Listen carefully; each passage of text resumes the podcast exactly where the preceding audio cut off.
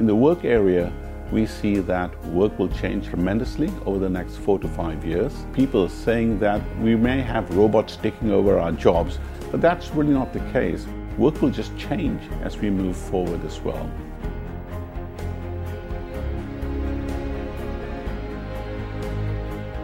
We are in the process of using AI to try and improve our own processes in the way how we collect data, in the way how we process data. AI and machine learning is having significant impact on, on the world. But AI is certainly an aid, a tool in order for us to complete that journey.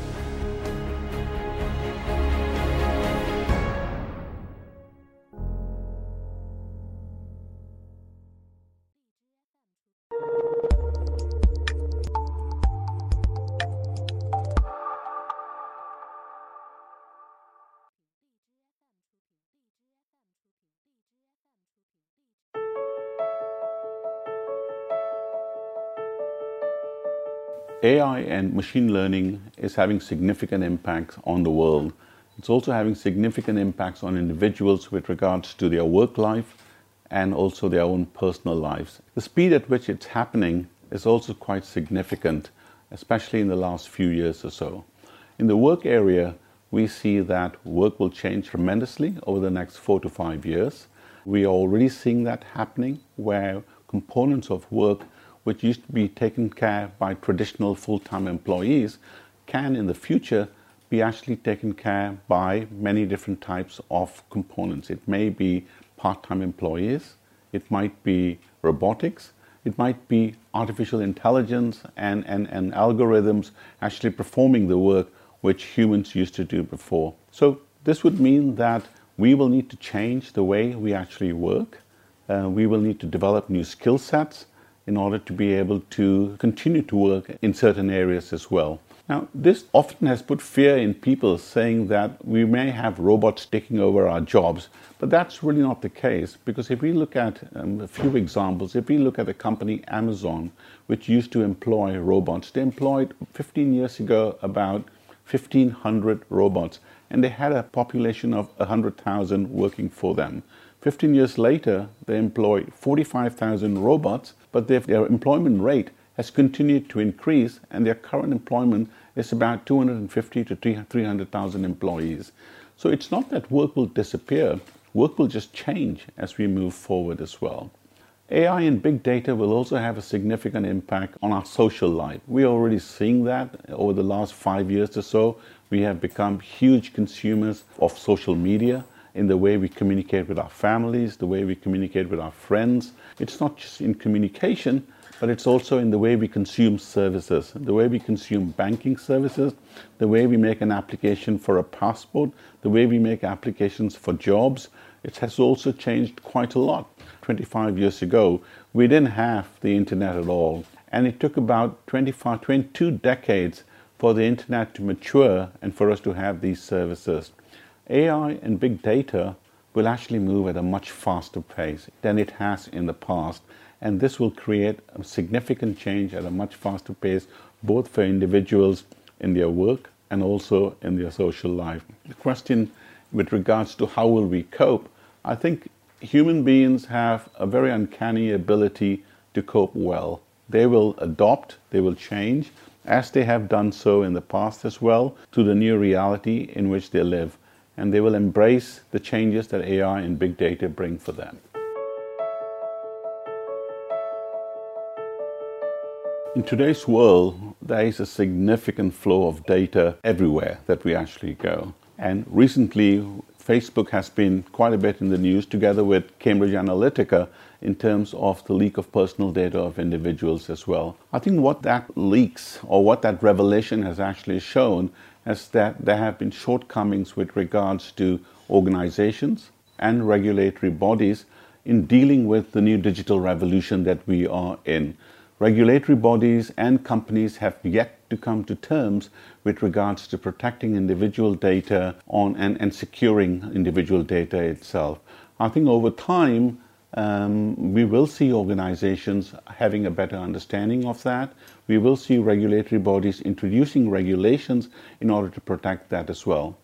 But I think the onus is not just on companies and regulatory bodies. The onus is also on individuals. We share data in a very free way. We live in a very transparent world now. We do it on WeChat, we do it on Facebook, where we are sharing photographs, where we are sharing personal details, and so on. I think the onus is also on individuals to be a little bit more vigilant, to be a little bit more careful in terms of what they are sharing. They need to have an understanding. It is not just on the onus of companies and regulatory bodies in order to do that as well. I think a combination of these two with regards to the maturity in the way regulatory bodies and companies come to terms with personal data and the way individuals come to terms with personal data as well will bring a more secure world with regards to that. There is, I would say, that more recently regulatory bodies are taking steps. We have new regulations coming out in Europe in about 10 days' time. We have the GDPR, where individuals will have the right to see what information is being stored by any organization. They can make requests for that as well. I think that will help to educate individuals at the same time educate organizations in the way data is being used. I think it's absolutely critical that data is kept securely. We're not there. The digital revolution is actually far ahead of us with regards to any regulation and laws that we actually have. This will happen in the future. I'm quite confident of that. We have seen practices of that in the past as well. The use of AI with regards to consulting companies is still a very recent phenomena. Uh, consulting companies are coming to terms with regards to what AI means for organizations and how they can actually help organizations as well.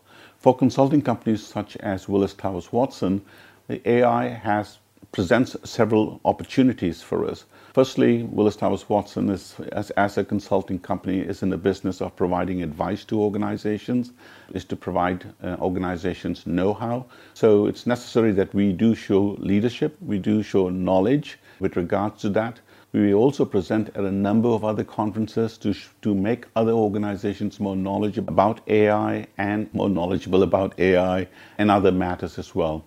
Apart from being knowledgeable and showing leadership, it's also important that we develop solutions which will help organizations. Increasingly, we are seeing the place of work change, and we are actually putting forward solutions which can help organizations understand what their workplace looks like now and what their workplace needs to look like in the future. May it be that they change the mix of people, the mix of contract workers, the mix of robotics they actually have, the mix of AI, and artificial intelligence that they actually have in their organizations. This kind of advice which consulting companies can give to organizations. Apart from advisory and solutions, there are also other things which consulting companies like Willis Towers Watson needs to come to terms with. For example, I, I work within the data services area of our company, and within us we have a number of processes in the way we process data we, how we collect data, process it, and deliver it to our clients as well. We are also currently on our own digital journey, and within our own digital journey, we are in the process of using AI to try and improve our own processes in the way how we collect data, in the way how we process data, in the way also how we actually deliver our data back to clients so that they are able to better make decisions themselves. It's a journey which we have just embarked on, and I think we're making good progress on that. It will be, it will take a little bit of time, but AI is certainly an aid, a tool in order for us to complete that journey.